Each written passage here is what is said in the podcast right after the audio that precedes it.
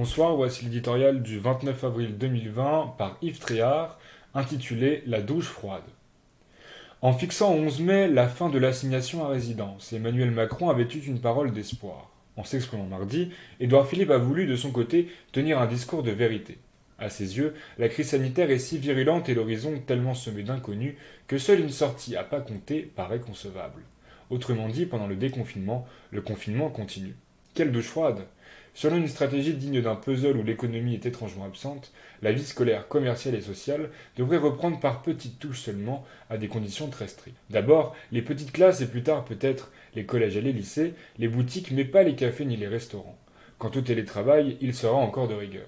Enfin, en ce pays pétri de jacobinisme, ce sera pour une fois aux autorités locales de décider, en dernier ressort, qui peut faire quoi. En fonction de leur exposition au virus, les départements ne seront pas soumis au même régime.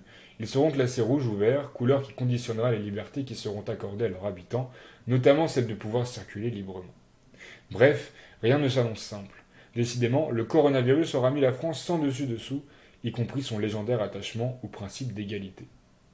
Nul ne conteste la difficulté de gouverner en cette maudite période. Les sociétés savantes, pour reprendre une formule chère au ministère de la Santé, semblent elles-mêmes débordées, la vérité d'un jour n'est pas toujours celle de la veille. Édouard Philippe est donc obligé de jouer à l'équilibriste. Un peu trop d'insouciance et c'est l'épidémie qui repart. Un peu trop de prudence et c'est l'ensemble du pays qui s'enfonce. Sans doute paye-t-on là nombre d'incohérences et d'imprévoyances initiales quand le Covid-19 est apparu sous nos cieux.